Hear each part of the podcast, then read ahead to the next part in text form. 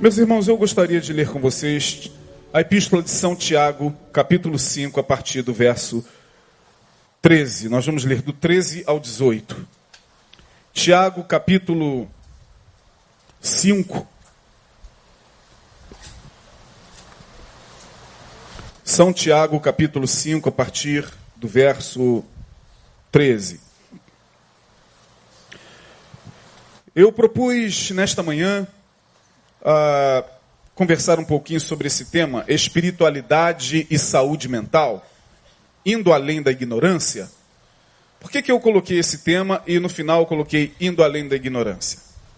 Leremos o texto e depois eu farei breves considerações que eu acho extremamente pertinentes em função do tema, em função do momento que a gente vive na sociedade chamada pós-moderna e diante das nossas próprias experiências em relação ao tema. Está alguém entre vós aflito? Ore. Está alguém contente? Cante louvores.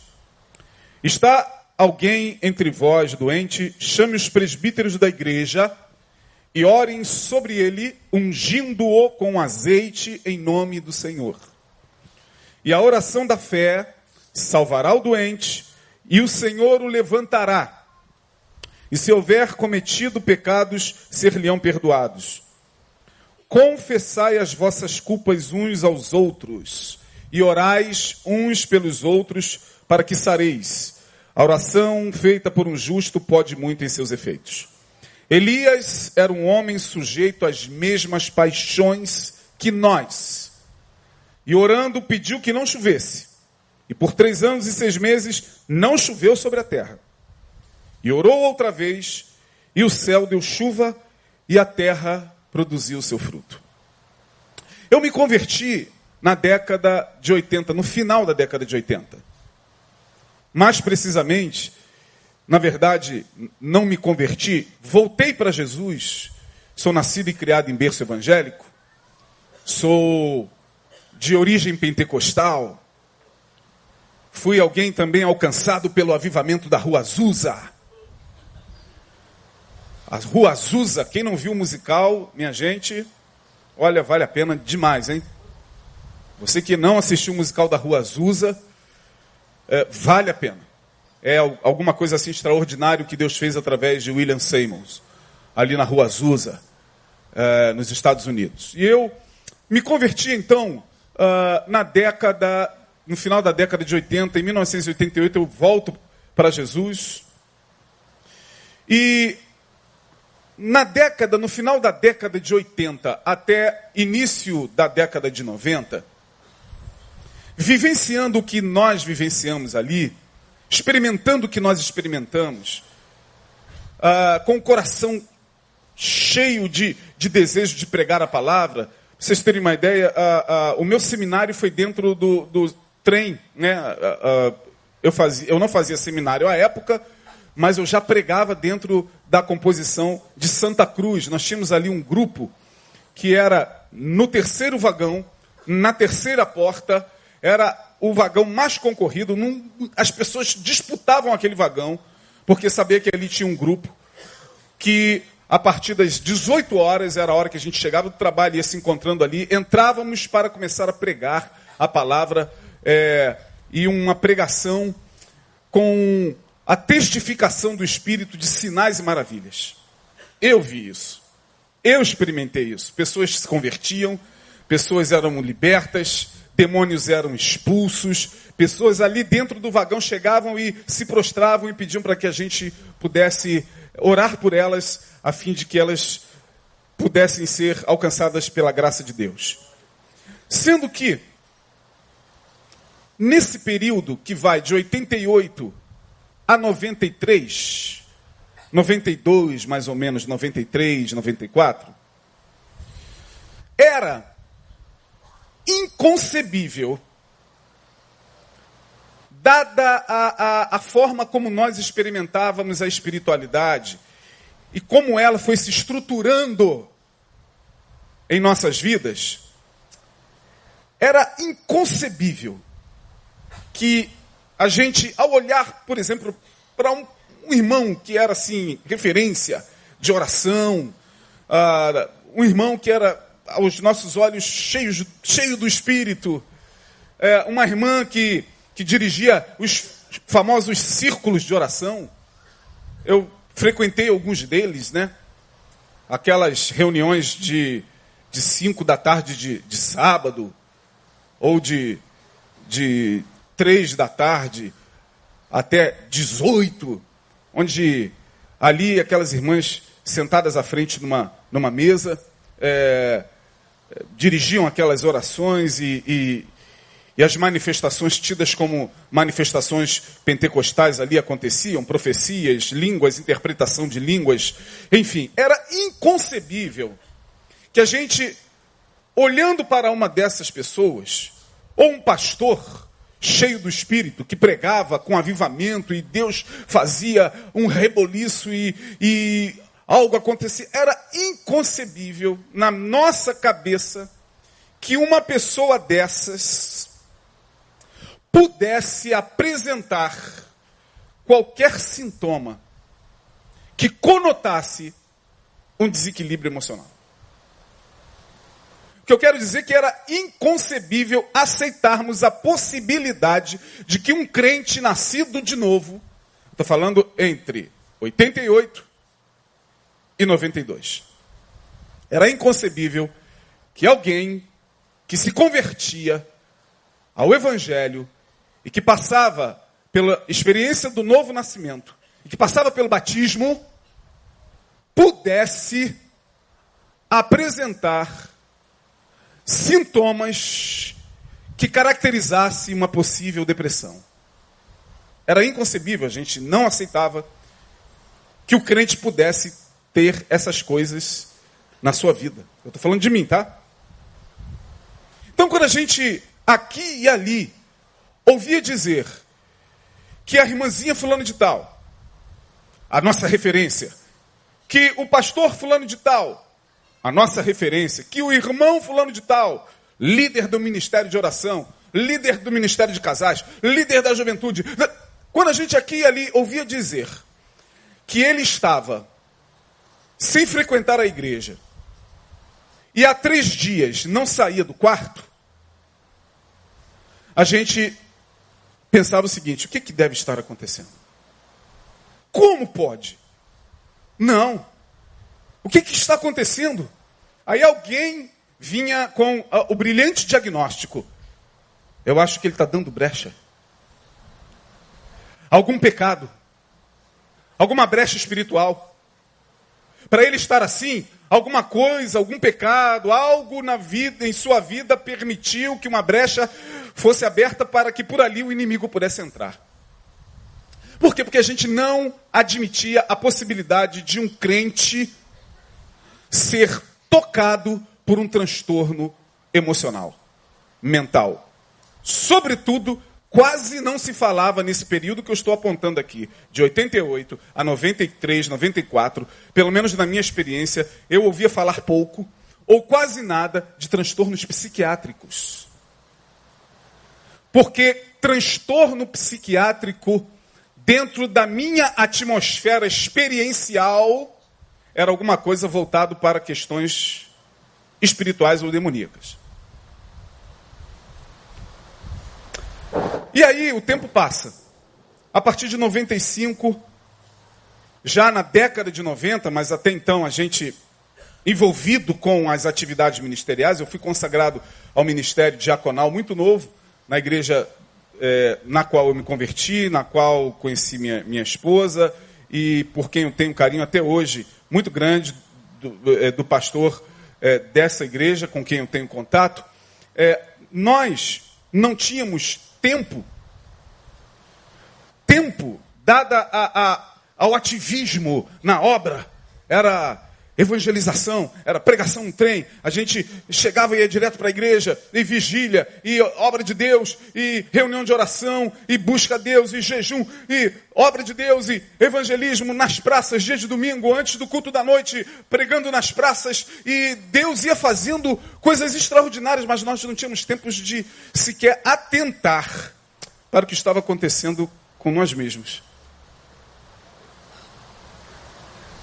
O ativismo tirava-nos a possibilidade de olhar para dentro de nós mesmos e perceber que alguma coisa já não estava bem. Por quê? Porque o ativismo religioso, conquanto seja útil, porque eu não diria o ativismo religioso, mas uh, aquilo no que a gente se envolve na obra de Deus é útil para nos tornar útil a alguém.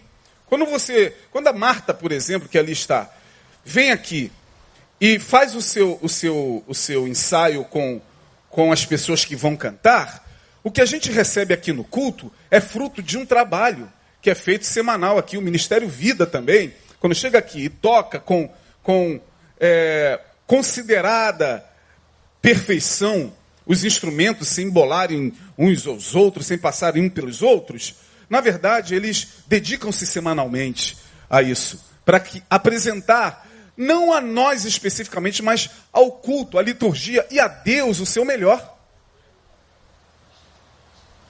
Então, todos os departamentos da igreja, e é assim com qualquer igreja, com essa, com a catedral de, de, de lá da, da onde quer que esteja, e aquela igrejinha ali, ali do outro lado da rua, também tem seu, seus trabalhos, seus ativismos.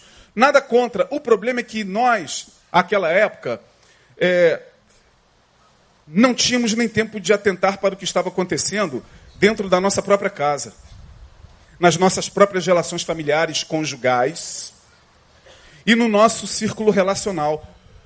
Nossa alma, muitas vezes, reclamava parar. Para um pouco. Mas a gente não parava. Parar era um pecado grave. Como eu não posso parar? Estou fazendo a obra de Deus, é a obra de Deus, e a gente não pode parar e tal.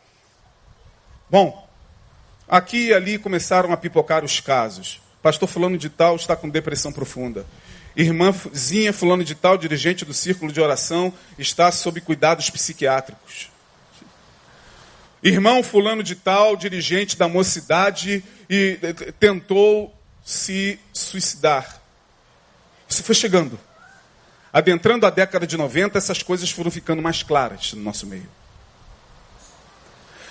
Aquilo que nós não queríamos enxergar como realidade dentro do que dizia respeito à saúde mental, forçadamente, à época, o Zeitgeist, ou seja, o espírito da época, a palavra Zeitgeist é uma palavra em alemão que fala o espírito da época, o espírito da época, o Zeitgeist, começou a nos forçar a ver que estas realidades também atingiam aqueles que se diziam de Deus.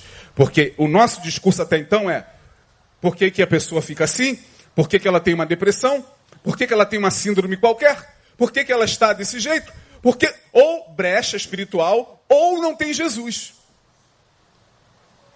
Está faltando Jesus na vida dessa pessoa. Esse era o discurso que nós fazíamos em relação a quem não era convertido. Não, está faltando Jesus tem que se converter. É inadmissível uma pessoa que tem Jesus sofrer depressão.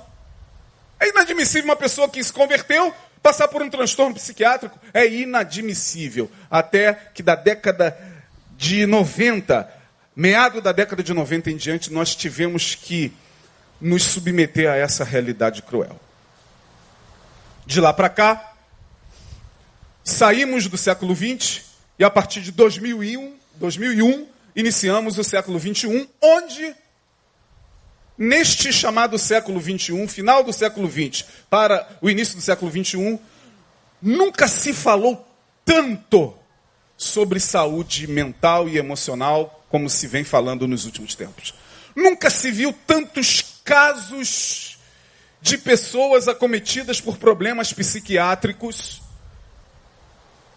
dentro dos arraiais evangélicos e, sobretudo, nas lideranças, na alta cúpula, começamos a ver, de uns tempos para cá, pastores se suicidando, pastores tendo surtos psicóticos, mulheres consagradas a Deus surtando, indo parar em, em hospital psiquiátrico. Homens consagrados e pios, mulheres pias, consagradas a Deus, sob cuidados médicos, psiquiátricos, psicológicos. Porque até então, até então, na minha época, psicólogo era coisa para gente doida. Psiquiatra nem se tocava nessa, nesse tipo de especialista. Deus me livre. Admitia-se nos testemunhos todo tipo de problema. Olha, irmão, eu, eu, eu, eu, estou com câncer em fase terminal. Mas o Senhor tem me dado vitória. Ah, aleluia, câncer em fase terminal. Mas a pessoa, ela não conseguia falar para quem quer que seja dentro da igreja que ela estava com uma certa depressão. Percebam. Vergonha, sentimento de nulidade, de só menos importância. Não, todos menos eu. Não, não é possível que isso esteja acontecendo. Eu não aceito. Seja... Aí começou, eu não aceito, não aceito, até que veio o Zeitgeist e diz, não, não tem jeito. É, não tem como, como negar, não tem como, como, como lutar contra isso, porque isso diz respeito também à natureza humana. Isso não dá imposte. De lá para cá, adentrando ao século XXI, temos falado muito sobre saúde mental, mas por incrível que pareça, ainda há muito preconceito no nosso meio. Por incrível que pareça, eu estou aqui falando sobre isso e tem pessoas talvez aqui ou do outro lado me ouvindo, não querendo aceitar a possibilidade de adoecer emocionalmente. Não, isso pode acontecer com todo mundo, menos comigo. Não, sangue de Jesus tem poder. Não está amarrado. Não, meu psicólogo é Jesus. Não, meu psiquiatra é o Espírito Santo. Não, é, quanto mais pavor e pânico, mais próximo se está de uma tensão que pode explodir e romper na alma um adoecimento emocional. Nos dias de hoje, a despeito de estarmos no século 21 e na pós-modernidade, ligamos a televisão toda hora, em tudo que é programa se está falando sobre saúde mental. Em tudo que é programa de televisão, tem ali um psiquiatra dando uma entrevista, tem ali um psicólogo dando uma entrevista, tem ali alguém falando cuidado que a depressão é algo sorrateiro, cuidado porque a gente adoece emocionalmente sem se aperceber, cuidado, a gente sabe disso. O problema não é saber, não é a informação, o problema é como a gente elabora isso dentro da gente, uma vez que a gente tem o Espírito Santo, uma vez que a gente crê em Deus. Uma vez que meu pastor, eu aceitei Jesus, eu não admito. Como é que a gente elabora isso? Bom, esse texto de Tiago, é o único texto que me permite enxergar aqui alguns conselhos rápidos e básicos sobre essa questão da espiritualidade e da saúde mental. Sabedor que, mesmo depois dessa palavra, talvez eu não me faça compreender dentro do propósito que, que originalmente Deus colocou no meu coração para transmitir a vocês nesta manhã. Bom, o texto me mostra, primeiramente, que a gente não deve ignorar os sinais emitidos pelas emoções. Olha o verso de número 13, que já começa assim. Já começa de cara dizendo: Está alguém entre vós aflito? Aflito aqui, a palavra aflito no grego é kakopateo. Kakopateo.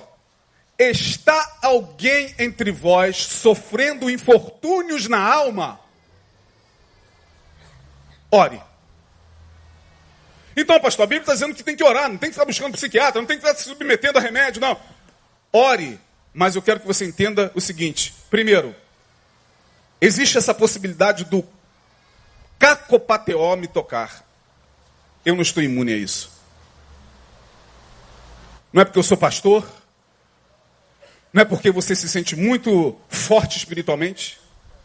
Não é porque você se sente a coluna do meio da sua casa e sustentando a tudo e a todos que você julga que não possa ser tocado pela aflição, que aqui é o caco pateó, é o sofrer infortúnio na alma.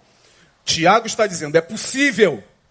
Se isso acontecer, ore. Ou seja, aconteceu, Tome uma iniciativa. A iniciativa aqui, à época, era orar. Que aqui não existia profissionais que pudessem também auxiliar. Pastor, então, a oração, não, só a oração, a oração é extremamente importante nesses casos. Mas aqui era o único recurso para o que estava sofrendo infortúnio na sua alma. Busque uma ajuda, nem que seja a, a, aos presbíteros, aos anciãos da igreja, que vão olhar para você e vão falar: alguma coisa, meu irmão, não está bem com você. A sua fala, o seu comportamento, a sua impaciência, seu pavio curto, está denunciando um cacopateó que está se alojando na sua alma, e isso não é bom.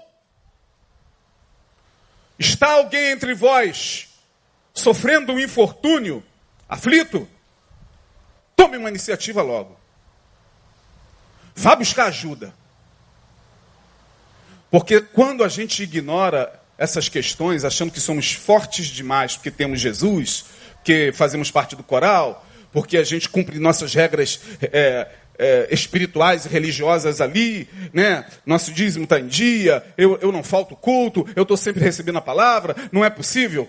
A gente simplesmente está resistindo uma realidade que só tende a crescer dentro da gente.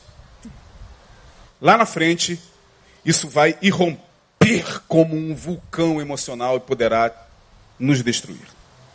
Está alguém aflito? Tome uma providência. Está alguém sentindo que a, as emoções não estão assim muito, muito equilibradas? Atente para isso. Não empurre com a barriga, irmão. Não faça de conta que não está acontecendo. Não ignore os sinais emitidos pelas tuas emoções. Está alguém entre vós aflito? Tome uma providência. Veja que a, a, a colocação aqui é uma colocação imperativa. Se você está aflito, ore. Faça alguma coisa. Mas também devemos aproveitar as oportunidades de celebração dadas pela vida. É claro que o que eu fiz, fiz aqui, eu fiz propositalmente.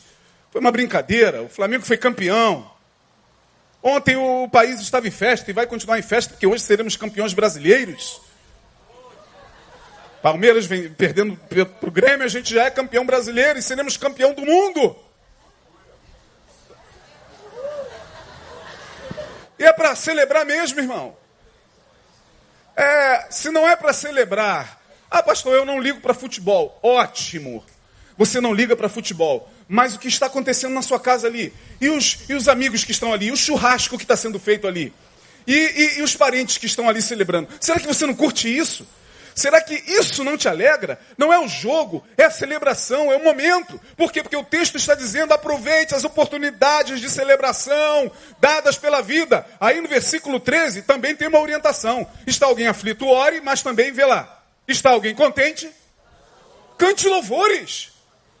Celebre a vida, irmão. A vida é curta demais. A vida está muito cheia de esmagamentos de todos os lados.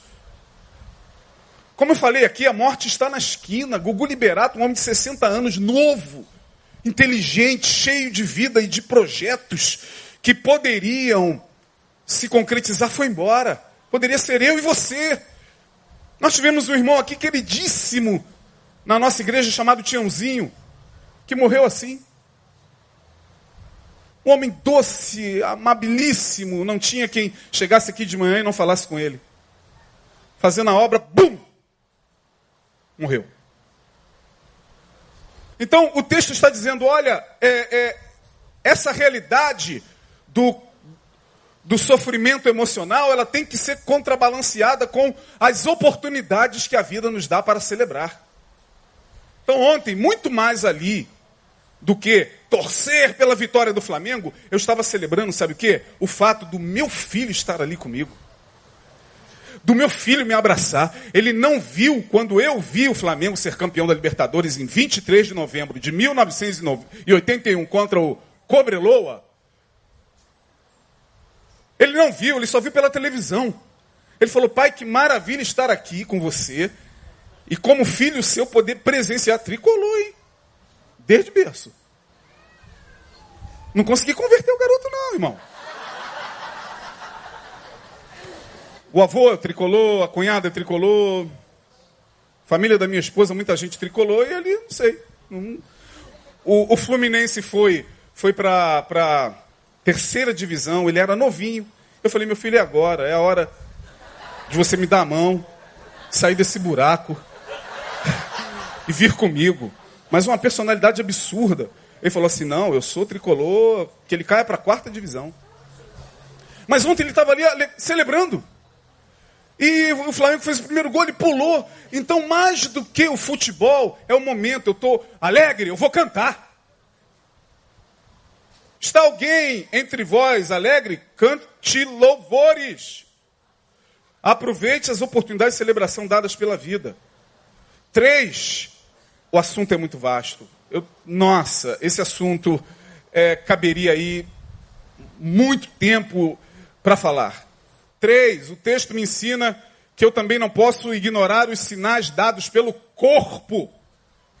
Irmão, está doendo em algum lugar? Vá ao médico ver o que, que é. Não fica achando que você é forte o suficiente para levar essa dor. Vai levar essa dor até onde, irmão? Não, pastor, é porque, irmão, tá bom. Lufa, lufa, corre, corre, trabalho, dá, é, dificuldade que a gente tem para marcar no SUS, no Sistema Único de Saúde, é verdade, mas faça um esforço, vá averiguar que dor é essa. Olha o verso de número 14. E está alguém entre vós doente? Doente aqui é no corpo físico mesmo. Está com algum sintoma?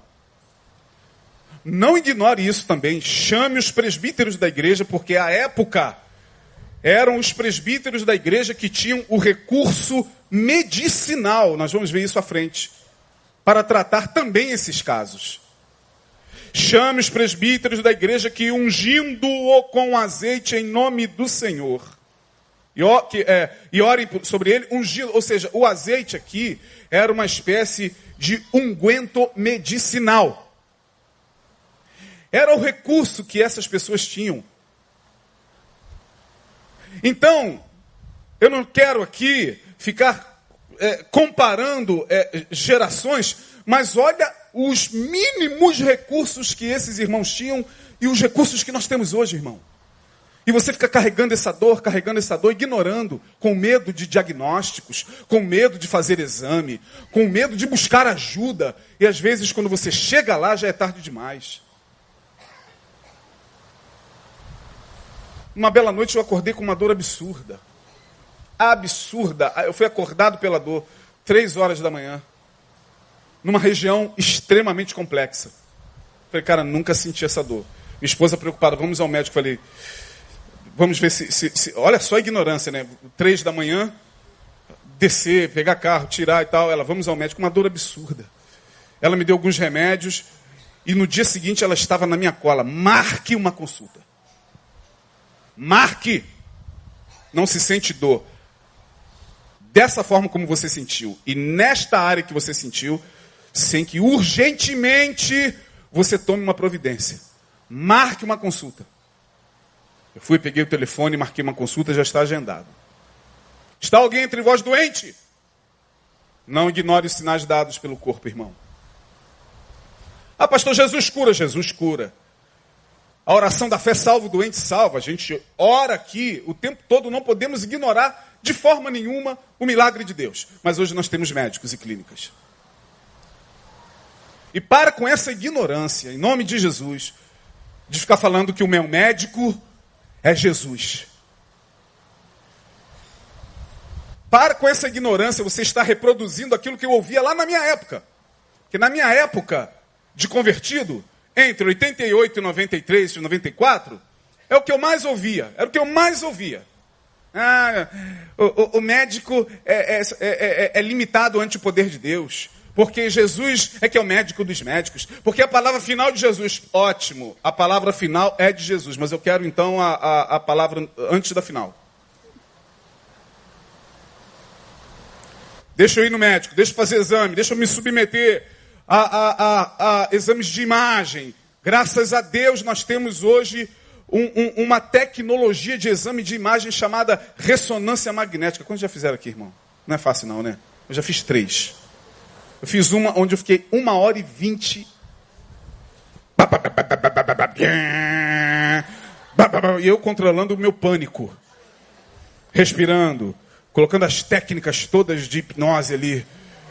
Ah, deixa eu ir lá para Betânia. Estou pregando agora. Eu estou adorando ao Senhor, porque senão você não aguenta. Quem tem assim uma certa aflição, irmão, é, e aí, ó, tá tudo bem aí, tá tudo bem. E eu tô ali, aperto no aperto. E, olha, vai agora para a parte torácica, tá? E, e, o tempo, eu fiquei ali umas, uns três dias, em, em uma hora e vinte. Mas na minha cabeça, eu estou submetendo-me a uma investigação que poderá me livrar de possíveis problemas futuros. E esses irmãos que nem isso tinha. Tinha o guento. Onde está doendo, irmão? Aqui, pastor. Chama os médicos, os, os presbíteros, alguns deles médicos, como nós temos Lucas, o médico amado, que usava os recursos da época, os recursos medicinais da época. E hoje a gente tem médicos, tem até médico de família, irmão. E a gente vai ignorando. Ignora os sinais, lá na frente. Em alguns casos, a gente, infelizmente, sucumbir a uma doença. E aí vem todo o processo de questionamento. Por que Deus? Por que Senhor? Por que Deus? Por que Senhor? Meu filho, meu filho. A cada descoberta da, da, da ciência, você tem que dar um culto em ações de graças. A cada descoberta de um novo aparelho para diagnosticar o teu corpo e rastreá-lo da ponta da cabeça ponta dos pés, você tem que dar um culto em ações de graças. Mas como é que a gente fica? A gente fica assim, ó. Um novo aparelho é capaz de detectar, ainda no útero, é, doenças no feto. A gente, ao invés de pular, oh glória! É Deus agindo. Não. A gente fica assim, passivo, como se aquilo ali fosse uma coisa de só menos importância. Nossa ignorância, nossa ignorância é muito grande em relação ao que Deus também pode fazer através da medicina. Quantos aqui já foram, inclusive, salvos. Salvos. A palavra salvação não é só salvação é, espiritual, de alma, que vai para o céu e para as mansões celestiais. Não. Salvo. Salvo de um perigo iminente. Salvo de um problema maior. Quantos aqui já foram salvos pela medicina? Levante. Olha aí, gente. Não ignore os sinais dados pelo corpo. Quarto, saúde é um bem-estar biopsicossocial. Vou repetir. Saúde, o que é saúde? Saúde é um estado de bem-estar, segundo a Organização Mundial de Saúde. Bio, corpo. Psico, mente. Social. Portanto, a gente adoece no corpo, a gente adoece na mente, a gente adoece nas relações. É isso que a gente precisa entender. Sendo assim, temos que levar em consideração os estados físicos, é o que eu estou falando aqui, mentais, está alguém aflito? Ore, e emocionais. O verso 15 diz que a oração da fé salvará o doente. E o Senhor o levantará. Agora, olha que coisa interessante. Eu estou doente. Eu tomo uma providência. Vou e busco ajuda, seja na medicina, seja na psicologia, seja na espiritualidade. Pastor, onde é que entra a espiritualidade aí? A espiritualidade, na verdade, é também um componente extremamente importante para ajudar-nos a manter o equilíbrio biopsicossocial. Por quê? Porque a gente sabe hoje que muitas das nossas doenças inclusive aquelas que já estão aparecendo no nosso corpo, tem a ver com emoções adoecidas. Isso não é novidade, né? É você que, por exemplo, carrega essa mágoa, esse rancor, esse ressentimento do qual você ainda não se libertou lá daquela pessoa que te rejeitou, daquele marido que te traiu, daquela mulher que te traiu, daquela pessoa que foi embora e te deixou é, é, é, numa situação complicada. A gente, sem se aperceber, vai carregando na vida esses sentimentos e a gente acha que eles estão resolvidos. E a gente vai recebendo ministração o tempo todo aqui, até que essas coisas começam a aparecer no corpo.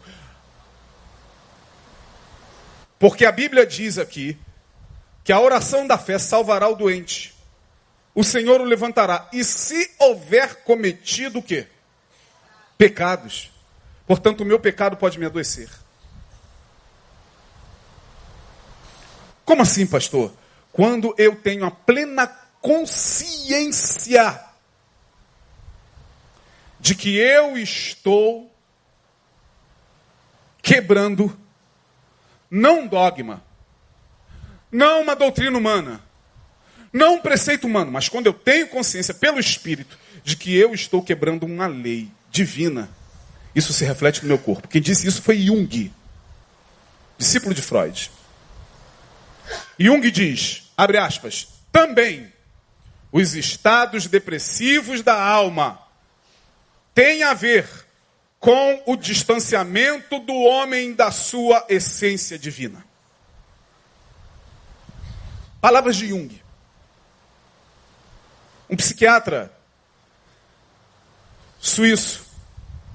Também os estados depressivos da alma têm a ver também com esse distanciamento e essa desconexão do homem em relação ao sagrado. O homem, quando se distancia do sagrado e emerge nas suas próprias concupiscências e dá-se de forma irracional aos prazeres pecaminosos do corpo, inevitavelmente isso trará a ele uma consequência emocional e física. Não tem como, irmão. Se você está conscientemente, porque eu estou me referindo aos que têm razão, não estou me referindo aos esquizofrênicos, aos loucos, aos psicóticos, eles não têm como elaborar isso e não têm essa condição de elaborar. Nós temos. A gente sabe quando a gente quebra uma lei de Deus. A gente tenta não querer admitir, mas o Espírito Santo está dizendo: olha, volta e conserta-te. Por quê? Porque eu vou para o inferno? Não. Porque você pode adoecer. A oração da fé salvará o doente. Se houver cometido pecado, ser-lhe-ão perdoados. O que tem a ver pecado com doença? Mas está aqui. E diz mais: assim sendo, o ato de falar, confessar, pôr para fora, não só alivia as tensões acumuladas na alma, como também pode abrir caminhos para curas físicas. Verso 16.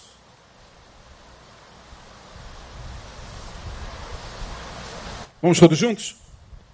Confessai as vossas culpas uns aos outros. Para quê? Eu estou me sentindo culpado por alguma coisa que eu estou fazendo, por algo que está me incomodando, eu, e principalmente por alguma coisa que eu sei que está me levando para a destruição, para a morte. Morte espiritual, morte emocional e morte física. Então isso se acumula na minha alma. Está alguém passando por algum infortúnio? Ore, tome uma providência. Qual? Eu tenho que colocar isso para fora, eu tenho que expurgar isso. Eu tenho que procurar alguém que me ouça. Ouvidos misericordiosos, complacentes e profissionais. Principalmente. Alguém certa feita falou para mim: Poxa, pastor, uh, uh, o senhor é psicanalista, né? O senhor, pastor Denil, tá? Os dois pastores. Sim. Pô, deve ser tranquilo pra caramba ganhar dinheiro só ouvindo as pessoas, né? Eu falei: Depende do que você acha que seja ouvir. Ele, que tipo de escuta você acha que nós temos? Ele, as pessoas chegam ali, quantos problemas é. Dar, eu falei, vou um pouco mais a fundo. Como é que você ouviria, você ouviria alguém chegar na tua clínica, um homem de família, bem sucedido, acima do bem e do mal, cristão, um homem defensor do, da moral e dos bons costumes de família, entrar na tua clínica e falar assim: eu estou aqui porque eu sou um abusador de criança.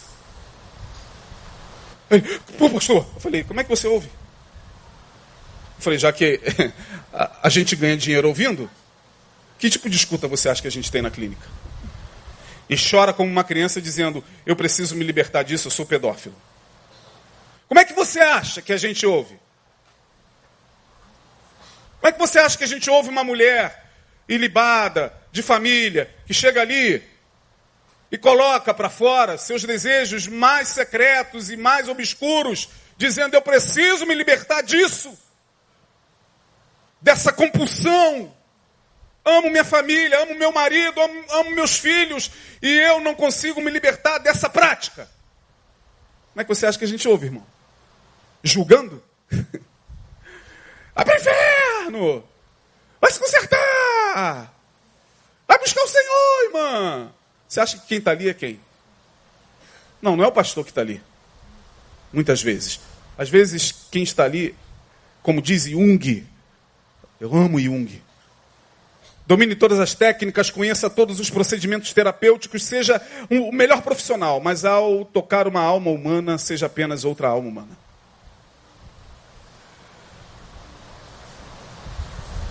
A confissão é algo extraordinário. Essa sacada a Igreja Católica teve dos confessionários. Pastor, o senhor está dizendo então? Estou. Estou. Estou dizendo que aquilo lá, terapeuticamente, é algo que vocês não fazem ideia. Imagina? Padre pequei. Alma pesada, aflita, adoecida, já fisicamente, por conta de emoções não apercebidas a tempo ou emoções acumuladas. Vou para o inferno. Estou condenada. Deus não me ouve. Padre, pequei. Dependendo do padre que está ali, que ouve, minha filha? Fiz isso, isso, isso, isso.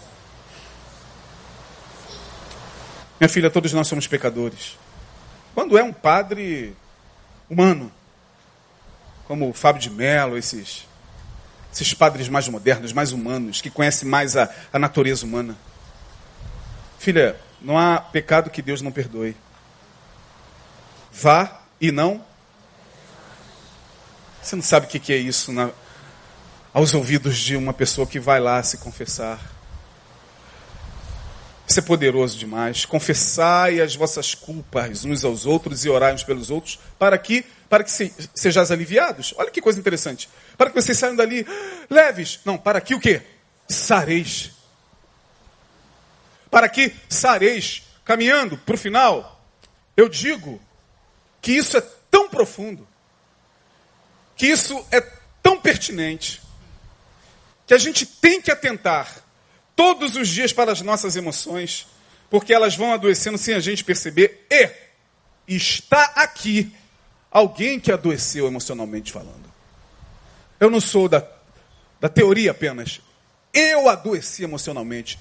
Eu passei por tratamento psiquiátrico. Eu me submeti a remédios psiquiátricos. Que é isso, pastor? Remédio sangue de Jesus tem poder, graças a Deus, porque eles existem. Graças a Deus, porque hoje nós temos antidepressivos, nós temos ansiolíticos, nós, nós temos alguns outros fármacos que nos ajudam a, a respirar, botar o canudinho para fora e dar uma respirada. Não estou dizendo que eles vão curar você completamente, mas esses irmãos aqui, eles só tinham óleo. Pior, vamos voltar séculos atrás. E vamos falar de um homem que adoeceu também, gente. Elias verso de número 19 do capítulo 1 de Reis, não precisa abrir.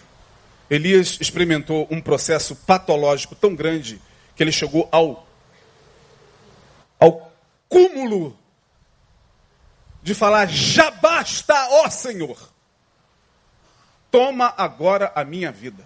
Não sou melhor do que meus pais. Elias Oh, o que fez fogo cair do céu, o homem consagrado, o homem que expulsava o demônio, o homem que, que enfrentou 400 profetas de Baal, mas 400 de Azera, Elias. Elias disse: já basta, não estou aguentando mais, quero morrer. Em outras palavras, está lá em 19, 4 do primeiro livro de Reis. Toma a minha vida, eu não aguento mais. Por quê? Porque a Bíblia diz, nos versos 17 e 18, olha aí, esse é o verso 19 e 4. Ele, porém, foi ao deserto, caminho de um dia, e foi sentar-se debaixo de um zimbro. E pediu o quê? Para si o quê? Leiam alto. E disse: Já basta, ó Senhor, toma agora a minha vida, pois não sou melhor do que meus pais. A alma de Elias adoeceu também. Inadmissível teologicamente? Não. Totalmente admissível. Por quê? Voltamos para o texto e aí a gente termina. Cinco minutinhos. Versos 17 e 18. Que texto maravilhoso, gente. Lá para o texto de Tiago, a palavra de Deus é, é humanamente linda humanamente linda. Versos 17 e 18. Elias era um homem o quê? Sujeito o quê? Pare aqui. Palavra paixão. Patos. Do grego. Estar submetido a um processo patológico. Por isso que dizem os gregos que quem está apaixonado está doente mesmo. Palavra paixão, patos. P-A-T-H-O-S. Patos. De adoecer, da onde vem a palavra patologia? Doença. Desordem física. Doença, patos. Elias era um homem também sujeito ao patos. E orou. E pediu que não chovesse. Por três anos e seis meses não choveu sobre a terra.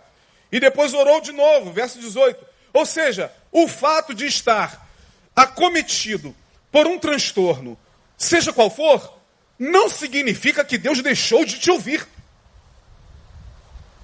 Essa ideia de que Deus não me ouve, pastor, eu oro, e quanto mais eu oro, mais no abismo eu me afundo com essa depressão, com esse transtorno, com essa síndrome do pânico e tal. Não, irmão, irmão, escuta, escuta aqui o que eu vou dizer. Não, Deus continua sendo o mesmo na sua vida. Ele não mudou. O que mudou foram os teus sentimentos, emoções e pensamentos. Eu sei o que, que eu estou falando, irmão. Eu sei o que é adoecer emocionalmente. Não é brincadeira.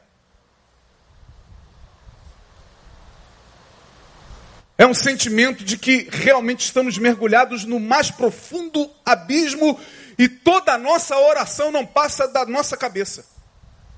Mas essa palavra me sustentava todos os dias. Fora os momentos que a vida me permitia para celebrar, eu ah, não posso, tenho que me celebrar. Pai, vai, vamos. Meu amor, vamos, vamos. Eu estava ali, a alma esmagada pela aflição, pelo adoecimento que me acometeu, que chegou. E chegou porque não foi porque eu planejei chegar, não é porque eu também dei brecha ao, ao diabo. Não, porque a gente adoece mesmo. Chegou porque chegou na vida da minha mãe antes. Do meu irmão, todos de criação. Portanto, tem uma história que eu não posso ignorar. Ah, minha família também apresentou esse transtorno. Caramba. Meu irmão também. Pastor, isso é uma maldição familiar? Não, isso aí é um processo neurocerebral. Porque eu não sei se você sabe, aqui dentro, não está na Bíblia isso não, tá, irmão? Não procura na Bíblia porque não está na Bíblia. Mas não sei se você sabe que aqui dentro nós temos bilhões de células chamadas de neurônios. Não está na palavra, não. Porque tudo porque crente é... Onde está escrito? Não está escrito isso na Bíblia, não. Irmão.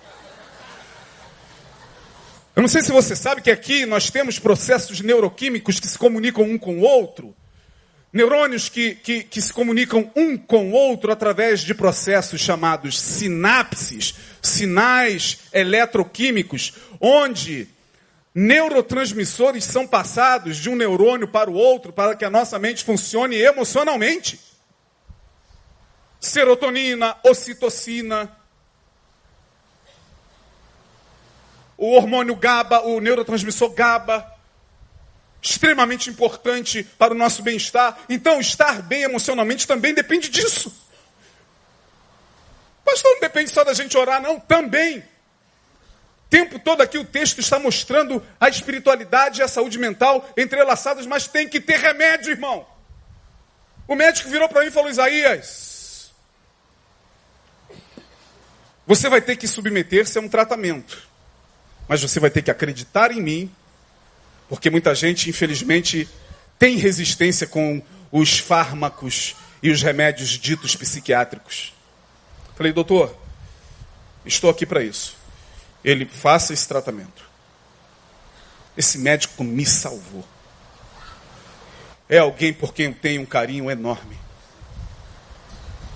Ele botou um canudinho na minha boca, compartilhava todos os dias com os pastores mais íntimos, Neil, Denilson, Lindoval. Estou respirando, cara. Caramba, o que, que aconteceu nessa manhã? Eu estou um pouco melhor. Nessa manhã eu estou me sentindo um pouquinho melhor. É. Eu estou dizendo que você tem que viver à base de remédio? Não. Eu estou dizendo que você tem que ser orientado por um médico. Não é sair igual um maluco também, como muita gente, que sai pegando receita no mercado negro e se entupindo de rivotril para dormir. Você só vai piorar o teu estado. Ah, não, tem que dormir. Meu rivotrilzinho está lá do lado. Foi algum psiquiatra? Está sendo prescrito por algum psiquiatra? Não, não, não. Mas é que eu estou um pouco agitado, sabe? Assim, aí eu vou lá e pego o Rivotril. É como se Rivotril fosse a S. Fosse aspirina, pelo amor de Deus, irmão. Você tem que ser acompanhado, no nome de Jesus. O médico tem que orientar para ele mesmo retirar. Nunca mais eu recebo ministração desse pastor, porque ele disse que teve problema emocional. Pastor não pode ter problema emocional, tem que ser ungidão. Só que os ungidões que estão aí na televisão fazem tudo tratamento também na surdina. Suas esposas adoecem, vão se tratar lá nos Estados Unidos com os melhores psiquiatras. E o discurso deles no púlpito é: você, isso aí é demônio, isso aí é brecha, é, crente não pode ter isso. Enquanto eles próprios, quando mergulham num estado emocional desse, na surdina, ó, caladinho, deixa eles saberem não, tá? Vou dar uma, fazer uma viagem missionária. Como um deles que eu soube. Depois a gente, onde está o, o nosso pastor? O nosso pastor está, irmãos, fazendo uma viagem missionária juntamente com a sua esposa. Onde está a esposa do pastor? A esposa do pastor está é, em missão. Está lá fazendo tratamento na América, na Europa. Isso para mim é uma covardia por parte desses líderes. Difícil chegar aqui, como a Andréa chega e fala, gente, olha, estive mal, sabia? Essa semana eu estou mal, sabia? Mas estamos aqui com a graça de Deus, vamos adorar. Difícil fazer isso, irmão. Difícil é um pastor chegar e mostrar sua humanidade. Portanto, terminando, se Elias era um homem sujeito às mesmas paixões, quem sou eu? Aí você fala assim: ah, mas Deus não atendeu a oração dele, pastor. Ele entrou na caverna e o Senhor disse: Elias, o que fazes aí, covarde? Está fugindo, covarde. Sai dessa caverna, Elias. Não, não, não. Leia o texto devagar, tá? Leia sem, sem pânico teológico. Vá lá e leia devagar. Elias, um terremoto, Vento, era como estavam as emoções dele, que eu entendo aquilo ali, tá? É a minha interpretação teológica. Vento, terremoto, tempestade, e o Senhor não estava. É assim que a gente fica quando a gente está passando por um estado emocional. É, a alma fica agitada, a carne treme, e a mente fica é, agitada. E Elias estava assim: terremoto, vento, e depois que ele relaxou, veio a brisa suave e a voz do Senhor: Elias, Elias, sai. Ele sai que está vendo Elias? Eu tenho sido muito zeloso pelo Senhor dos Exércitos e tal. E Deus está vendo que a alma do cara estava adoecida. E ele pediu a morte. Não, Deus não atendeu no sentido de, de executar nele a morte física. Mas Deus respeitou o cansaço dele. Falou: então faz o seguinte: vai, desce, unge Jeú, rei sobre Israel. Unge Eliseu profeta em teu lugar. E depois eu te levo. Você vai descansar. Vê lá o texto. Vê se Deus chegou para ele. Para com isso, rapaz. Para com esse negócio. Você é meu profeta. Você é um homem de Deus. Que pedindo a morte o quê? Aí você, poxa, pastor, o senhor está incentivando as pessoas então a morrerem? Não, eu só estou dizendo que Deus respeita. E é muito mais humano com a dor humana do que a gente. Ele foi, ungiu Jeú, rei sobre Israel, ungiu Eliseu, profeta, em seu lugar. E depois ele falou: Senhor, eis-me aqui, eu não sei que, tratamento o Senhor vai me dar. Ele falou: Vou mandar um OVNI em forma de carruagem. E esse OVNI vai te levar para as mansões celestiais. Você não vai nem experimentar a morte física. Ou seja, nessa passagem eu entendo o seguinte: Elias, eu entendo a tua dor. É a dor de muitos que hoje pedem a morte. Não podem nem compartilhar isso. Vai compartilhar onde? No meio evangélico? Vai compartilhar as ideações suicidas? Ideações suicidas. Ideações suicidas é uma coisa, se suicidar é outra. Ideações suicidas são essas, essas coisas que passam pela cabeça, principalmente de quem está com problemas emocionais. Poxa, pastor, passou pela sua? Passou. Nunca quis me suicidar em momento algum. Amo a vida e essa possibilidade é remota. Mas tinha dias, irmão. Sabe aquela coisa? Ah, Senhor. Sabe aquela coisa de se eu deitasse hoje e sei lá, acordasse na Nova Jerusalém assim? Até que não seria um mau negócio.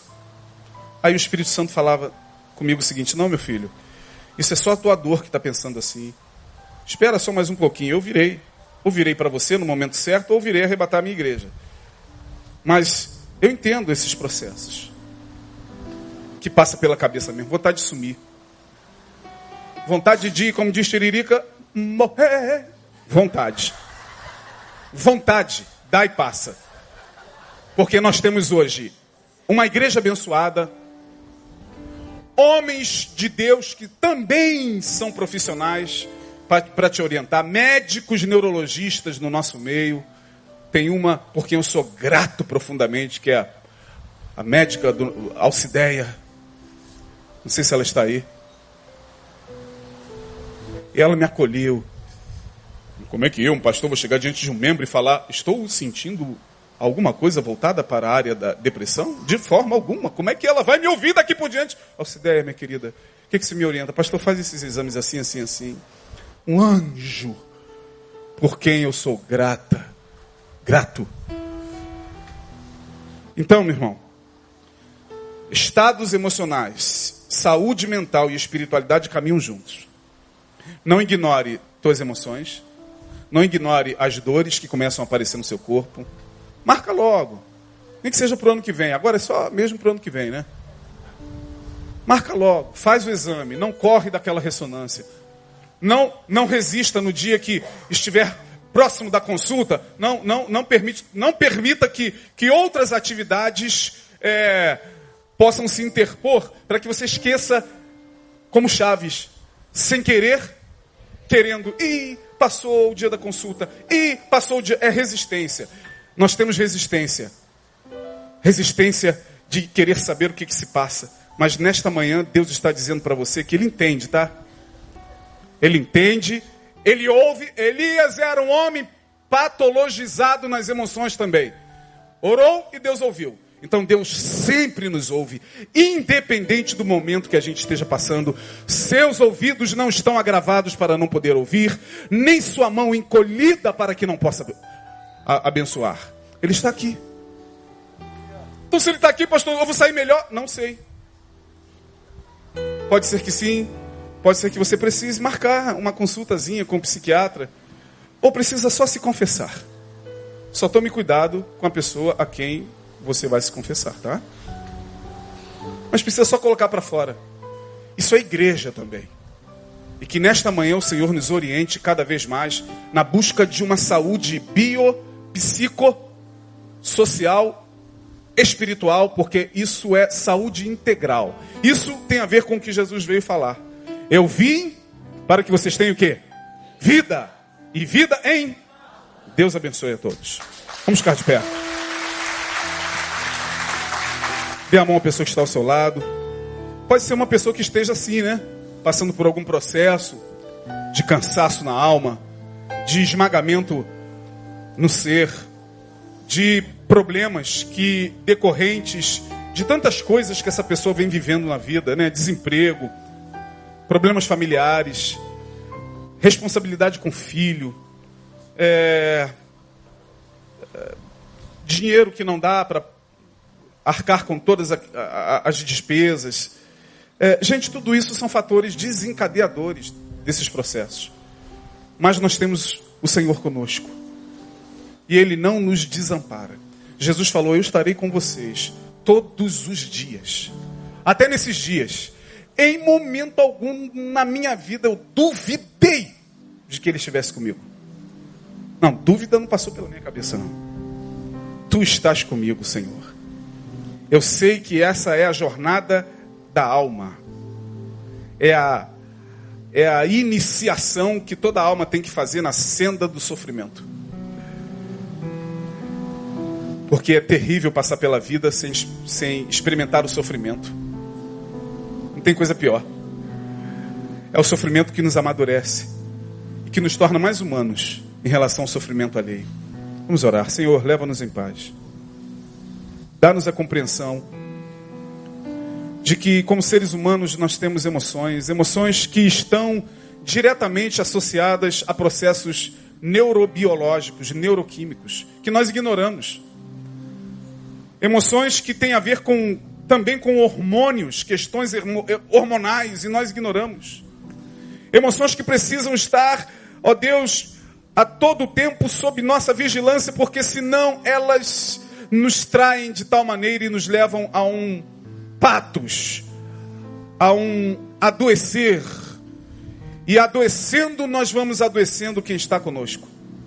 Tem misericórdia das nossas vidas e ajuda-nos, ajuda a quem nos ouve. Traga cura agora para a alma. Nós, como diz a tua palavra lida, cremos também que na saúde emocional faz-se necessário a intervenção do teu espírito. Como disse Jung, ajuda-nos a manter mantermos-nos em conexão com o sagrado. Porque longe do sagrado, longe da transcendência, longe do que é espiritual, a alma adoece, sim, inevitavelmente. Então ajuda-nos. Obrigado, Senhor, por esta manhã e por tudo que aqui ouvimos. Obrigado, porque no adoecer das nossas emoções, quando nós nos lançamos à solidariedade e ao amor, isso também nos cura. Bendito seja o teu nome. Que nós possamos curar uns aos outros na confissão, no acolhimento, nos ouvidos não julgadores, ó Deus, e na tua palavra clara e exposta. No nome de Jesus nós assim te pedimos e rogamos-te, ó Deus, que o Senhor esteja conosco todos os dias, dando-nos a, a certeza de que será mesmo até a consumação dos séculos, quando o Senhor estiver, ó Deus, quando o Senhor voltar e nós estivermos contigo para sempre. Enquanto isso, dá-nos capacidade pelo teu espírito para lutar porque sem luta não há vitória. No nome de Jesus, nós ministramos vitória sobre o teu povo nesta manhã, vitória sobre os que sofrem, vitória sobre os que estão com ideação suicida, vitória sobre os que estão desesperançados, vitória sobre os que estão passando por processos depressivos, vitória sobre os que estão passando por algum transtorno psiquiátrico. Usa os médicos também, Senhor. Tu podes fazer isso, mas acima de tudo, toca-lhes a alma e dá-lhes, ó Deus, o, o, o, respirar do teu espírito. No nome de Jesus nós oramos e agradecemos. Amém e amém. Teu melhor aplauso. Deus abençoe. Melhor abraço aí ao teu irmão ao lado. Logo mais estaremos aqui.